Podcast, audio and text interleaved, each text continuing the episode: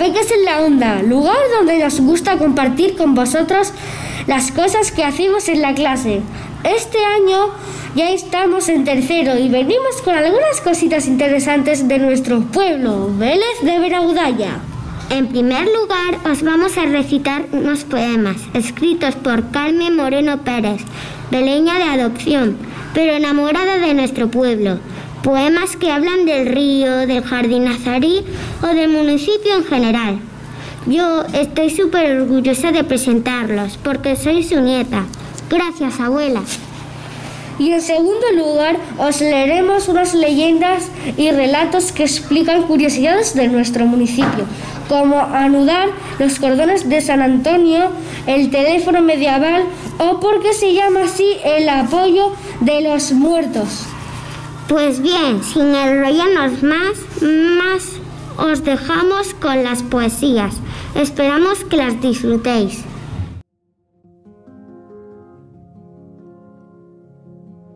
Mi pueblo. Desde Sierra Nevada a la playa de Motril. En medio se encuentra Vélez donde me gusta vivir. Esas cascadas de plata, con el sol alrededor. En lo más alto, el castillo, se divisa el charcón. Y el río Guadalfeo, que en las Alpujarras nació, va bajando poco a poco, pasando por mi Vélez, y todo embelleció dejando de plantas bellas, todas llenas de verdor, ilusión de un chiquillo que en el río se crió. Y cuando hablamos del pueblo, a él le gusta recordar. Lo pasé hacia el río donde se solía bañar.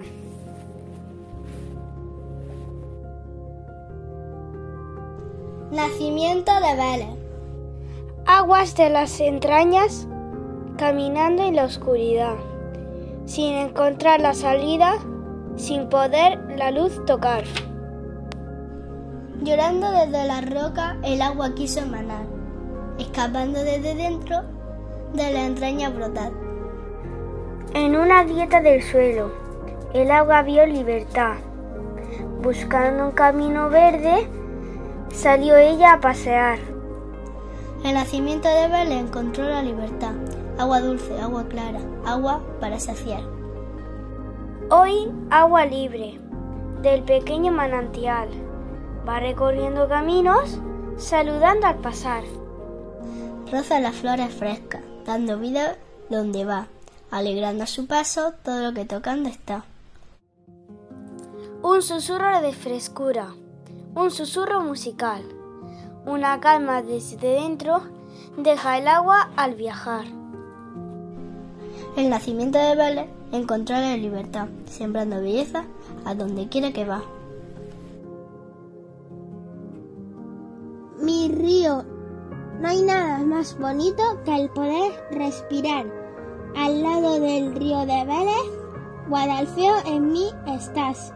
No hay nada más hermoso que el poder contemplar. Las cuevas centenarias bajando el jardín están si mil sentidos tuviera, todos los querría usar para contemplar la belleza, las que hay en el lugar. Agua y naturaleza, ellas unidas están, fabricando vida nueva, vida que siento al andar. Mi jardín entre un mar tropical y pirales de montaña. En la falda está el río, en medio de las casas blancas. Todo un pueblo pintoresco donde el agua mana, formando pequeñas cuevas de figuras todas claras. Pueblo de raíces moras, mirando a Sierra Nevada, calentando por el sol que es Vélez de Benaudal. Río Guadalfeo. El río Guadalfeo no para de, de, viajar, naciendo de las montañas hasta llegar al mar, alimentando niveles, dando vida sin cesar, donde pájaros y peces viven juntos su amistad, rodeado de aneas, las mimbres alrededor, y cuando llega el verano se refugia el agricultor. De él depende la riqueza, que en este pueblo se crió, donde las naranjas viven y también el melocotón. Hay río Guadalfeo que no paras de viajar para pasar por mi Vélez la que sabes alimentar.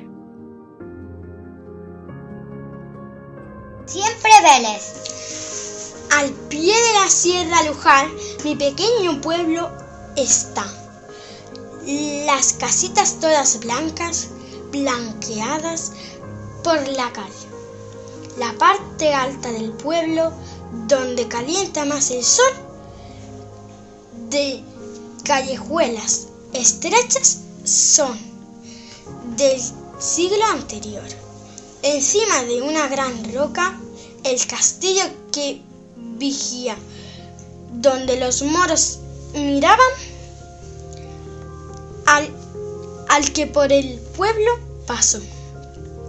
Y el nacimiento de Vélez, de riqueza superior, donde lavaban la ropa la generación anterior. Ya mirando hacia el río, todo, de cascada está con las cuevas centenarias, que el agua no para de cambiar. Este pueblo tiene historia de raíces y de pasión, donde el sol calienta hasta el último rincón. El pasado y el presente se confunden al, al andar, donde la gente de este pueblo lo sabemos valorar.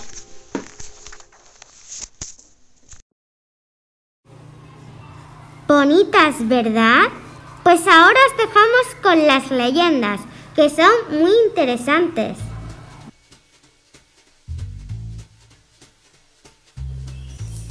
El pasadizo secreto entre el castillo y el jardín nazarí.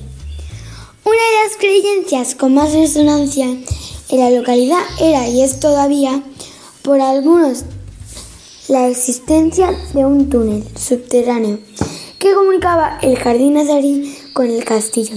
Este supuestamente fue construido en tiempos del asentamiento árabe y su finalidad no era otra que la de pasadizos para escapar tanto del castillo como de la casa nazarí. En el caso de que alguna fuera sitiada, generaciones de niños y menos niños exploraron las cuevas del jardín intentando encontrar el ansiado pasadizo. Anudar los cordones de San Antonio. Se dice y está extendida en la cultura popular que las mozas solteras y sin novio, especialmente en el día de la festividad del patrón, proceden de forma discreta a anudar el cordón del hábito del santo, expuesto en la iglesia de la localidad, con el fin de que se le conceda la gracia de encontrar.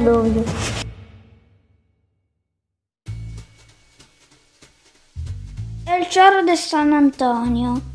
El chorro de San Antonio es una fuente situada en un lateral de iglesia, de la cual tres chorros.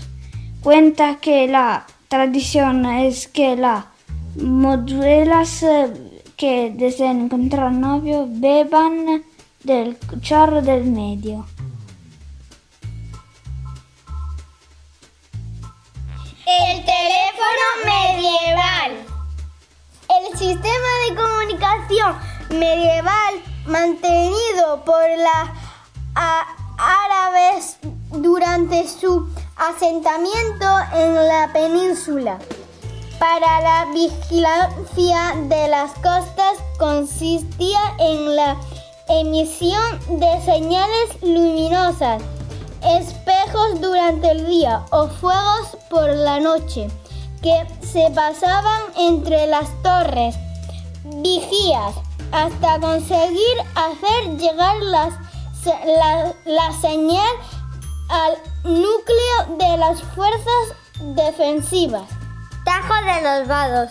Así ante una posible invasión por mar sería posible que el grueso de los ejercicios defensivos estuviese preparado para hacer frente al enemigo antes incluso de haber desembarcado. La zona conocida como Asa de la Laguna viene dado porque en aquel paraje había un pozo sin fondo que filtraba grandes cantidades de agua que confluían allí de algunas acequias y canalizaciones, así como de aguas pluviales. Para todos era una incógnita la desaparición de aquellas aguas pensándose que tenían que existir una laguna subterránea.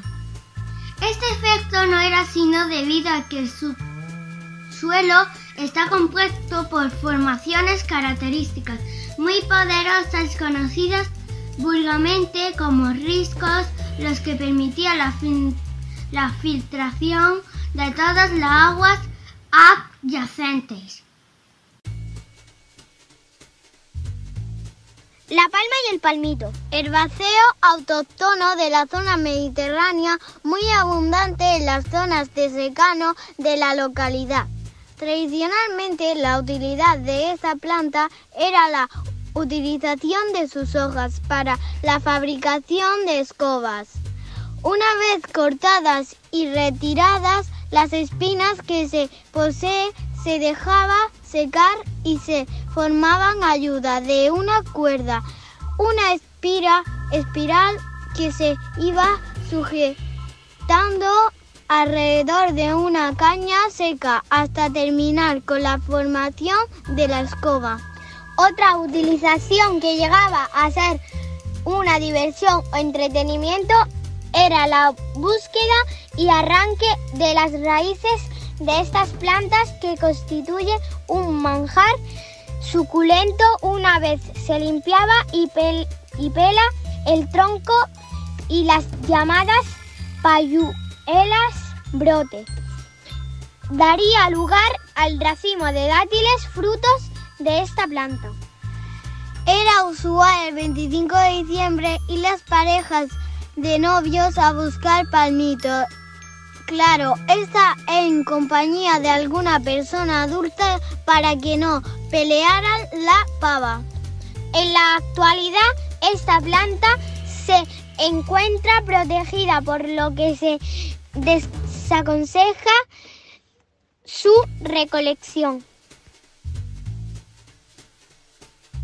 Se cuenta que a principios del siglo XIX, cuando las tropas francesas dirigidas por Napoleón invadieron España en Vélez de Benaudalla, apareció un bandolero llamado Juan Fernández Cañas, apodando él el Carriaz, con gran fama en la comarca.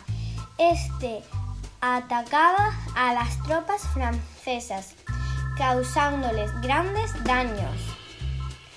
Este bandolero estaba muy unido a Vélez, aunque nadie sabía exactamente dónde vivía, aunque si bien se cuenta que se encontraba en una de las cuevas del paraje de las tropas de esta localidad.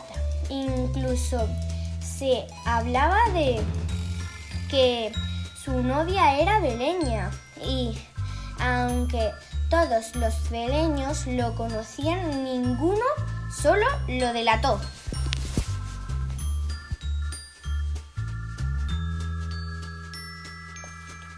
Antes de la riada acaecida en 1973, cuando las riberas del río eran más frondosas y las posibilidades de disfrutar de la playa eran menores, se construían las llamadas balsas, presas formadas con rocas, ramas y otros elementos naturales, las cuales formaban embalses en las que se refrescaban niños y mayores. Algunas llegaron a tener gran importancia contando con nombre propio. Estas se reconstruían anualmente a la llegada del verano, en colaboración desinteresada de todos los visitantes.